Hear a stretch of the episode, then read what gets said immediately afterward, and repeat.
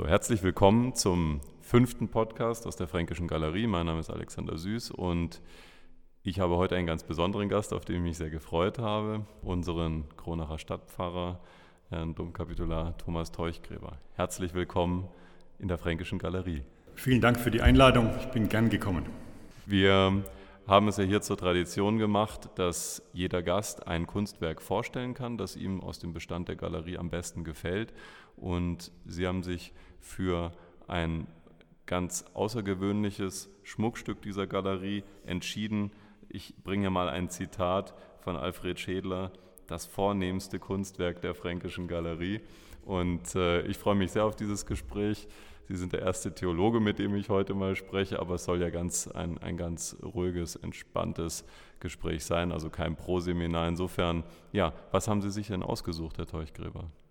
Ja gut, das ist der Patron unserer Stadtpfarrkirche, Johannes der Täufer oder Johann Baptista, wie es auch genannt wird und wie es auch in manchen Kunstbeschreibungen steht. Baptista ist der Täufer.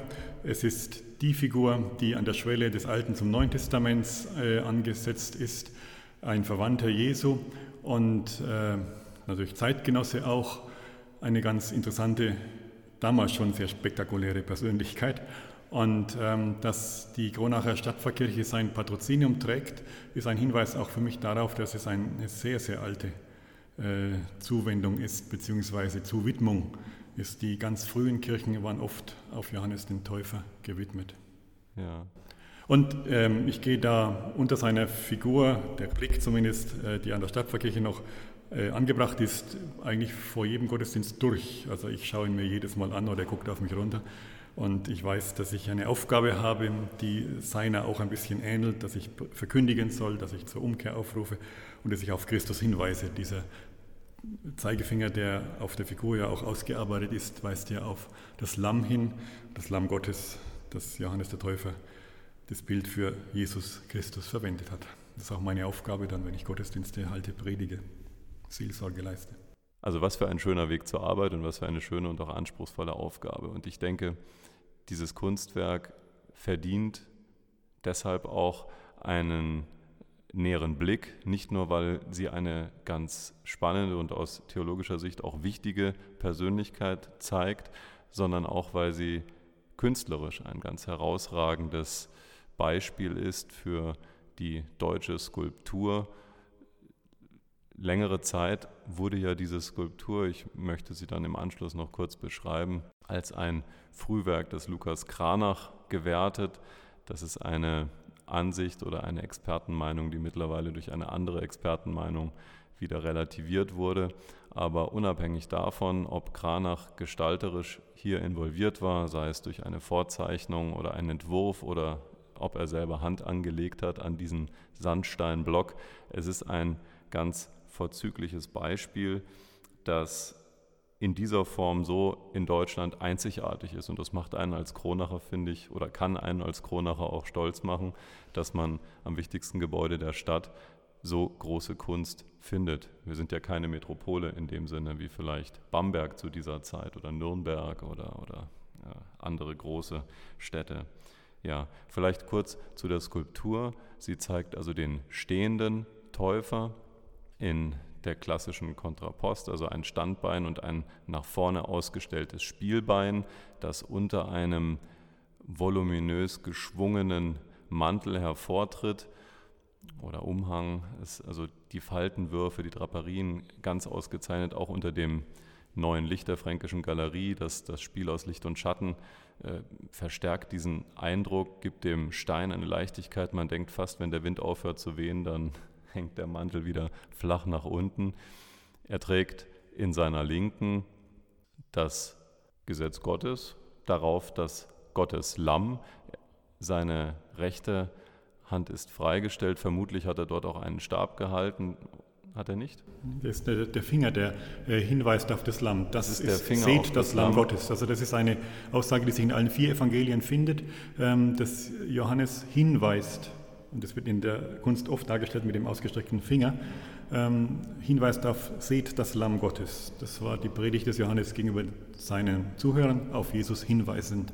Und, und das Lamm Gottes selber, das also mit seinen Hinterläufen noch auf dem Buch steht, mit seinen Vorderbein an der Brust des Johannes sich anlehnt, also auch ganz entzückend gearbeitet mit den kleinen Locken äh, des Pelzes, die dann überführen zum Gesicht, zum bärtigen Gesicht dieses Asketen und Propheten, der so eine, äh, der langes, lockiges Haar trägt, einen Vollbart und den Blick nach unten richtet, vermutlich zum Betrachter, der ja durch ihn oder unter ihm durch gehen muss, um durch das jetzt Nordportal in die Stadtpfarrkirche zu gelangen. Es ist also ein, eine sehr dynamische, eine sehr bewegte Komposition, ganz außergewöhnlich für die Zeit und trägt zu unserem Leidwesen vermutlich den Namen des Künstlers, ein Hans Hartlin. Ähm, damit ist es auch datiert 1498. Kranach war damals 26 Jahre alt. Also ein Stück, das zum Betrachten einlädt, das zur Diskussion einlädt. Herr Pfarrer Teuchgräber, wenn ich fragen darf, was an dieser Skulptur ist denn für Sie das Beeindruckendste oder das Faszinierendste? Es sind zwei Dinge. Einerseits die typische Fingerhandhaltung, also auf das Lamm Gottes, das ja auch ein Bild ist für Christus. Also er hat ja nicht auf ein Schaf hingewiesen, sondern äh, das ist ein Bildwort für Christus. Christus, der geopfert wurde, wie ein Lamm geopfert wurde. Ähm, und ähm, da weist also Johannes darauf hin. Und das zweite ist dieses Tanzbein. Also das äh, mit Leichtigkeit. Also er ist zwar von ernstem Gesichtszügen, aber äh, unten steht er doch relativ leicht da. Also es ist äh, für mich so, man soll sich nicht so versteifen.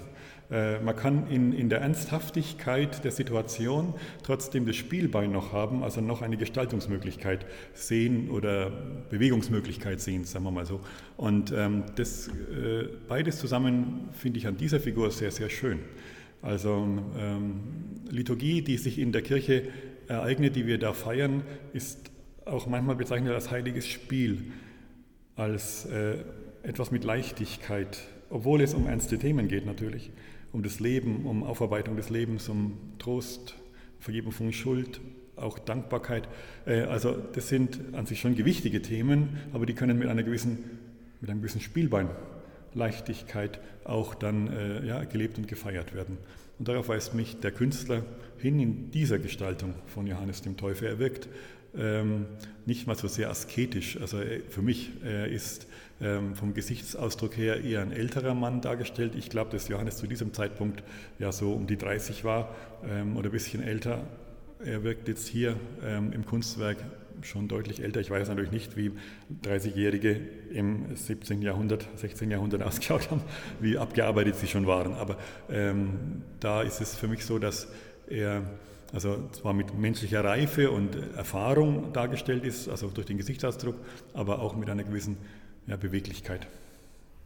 Das ist eine, eine wunderbare Schilderung und wenn man sich das wenn man sich das vorstellt, dann drängt sich beinahe der Gedanke auf, der Künstler hat vielleicht sogar einen ähnlichen Gedanken verfolgt in der Darstellung äh, dieses Propheten. Es ist auch interessant, wie ich finde, dass man dort zwei Geschwindigkeiten hat. Das eine ist also dieses turbulente Spiel der Falten dieses Mantels, also das wirkt beinahe wie in einem Wirbelwind äh, befindlich. Da ist, da ist eine unheimliche Kraft und, und Bewegung und Dynamik und gleichzeitig, also auch natürlich das, das Spielbein, von dem Sie sprachen, gleichzeitig aber hat man diesen, diesen festen und entschlossenen Blick, der nichts Verbittertes hat, überhaupt nicht, aber ähm, der etwas unheimlich Tiefgründiges und aus meiner Perspektive auch sehr Beruhigendes hat. Also wenn ich in dieses Gesicht blicke, dann empfinde ich es als, als etwas, das mich in den Zustand der Ruhe versetzt, aus dieser Geschwindigkeit herausnimmt. Und vielleicht ist das ja auch heute ein Aspekt für viele Menschen, wenn sie sich aus dem hastigen Leben, aus dieser Hektik ähm, mal in eine Kirche flüchten, um einfach mal bei sich zu sein, bei Gott zu sein, über sich nachzudenken und das alles beschirmt durch diese Täuferstatue. Das ist ein, ein schönes Bild, eine schöne Verbindung von Kunst und Glauben, wie ich finde. Ja, also die Kirche ist ja auch offen tagsüber und die wird oft besucht. Ähm, nicht nur von Einheimischen, sondern auch von Gästen. Ich sehe es ja, ähm, weil ich ja oft dran vorbeikomme an der Tür. Und äh, gucken immer wieder Leute rein, die erkennbar als Touristen da sind und sich einfach mal anschauen wollen und die dann den Raum auch genießen. Also die Proportionalität des Kirchbaus die Ruhe, die wir drin haben und einfach äh, mal runterzukommen, zum einen. Und das andere ist, ähm, ich kenne auch Leute, die sagen, sie gehen auch unter der Woche, wenn es geht, mal für ein paar Minuten bloß rein, um Kerzchen anzuzünden oder um mal so zur Ruhe zu kommen. Äh, ein Highlight war immer auch bei Kronach leuchtet, bei unserer großartigen Aktion im äh, Ende April, Anfang Mai, dass die Stadtpfarrkirche immer einbezogen war und da immer auch der Ruhepol sein konnte mit leiser Musik im Hintergrund oder manchmal auch ohne äh, Töne. Die Leute kamen rein zum Gucken, zum Staunen, zum Betrachten und zum zur Ruhe kommen. Und manche saßen dann wirklich eine halbe Stunde drin, wollten mal schnell reinschauen, wie die Lichtinstallation heuer ist. Und dann sagen sie, das ist so schön, da bleiben wir jetzt ein bisschen da. Und dann geht die Zeit nur rum und sie kamen zur Ruhe. Es ist ganz schön. Also das ist auch Ort und äh, Aufgabe von Kirche, ähm, diesen bergenden Raum anzubieten, wo man einfach zur Ruhe kommen kann einen Impuls aufnehmen oder einfach so still für sich den Herrgott anschauen und sich vom Herrgott anschauen lassen. Insofern ist der Ort und der Name des Patrons der Kirche ja in einer vorbildlichen Weise, könnte man sagen, zusammengeführt. Das passt gut hier. Und ähm, man muss auch dazu sagen, aus einer architekturhistorischen oder kunsthistorischen Perspektive ist die Kronacher Stadtpfarrkirche natürlich auch ein wirklicher Leckerbissen. Also nicht nur diese Skulptur, äh, die ja vom Portal 1983, glaube ich, war das, äh, entnommen wurde als Original und dort ersetzt wurde durch eine aber täuschend echte Replik. Also wer es nicht weiß, käme nie drauf, dass es sich um, ein, um eine Kopie handelt. Ähm, und äh, also diese Skulptur ist ja Teil eines, eines imposant gestalteten Portals, was nach meiner Kenntnis das, das beeindruckendste äh, spätgotische Portal ist, was wir in ganz Nordbayern finden.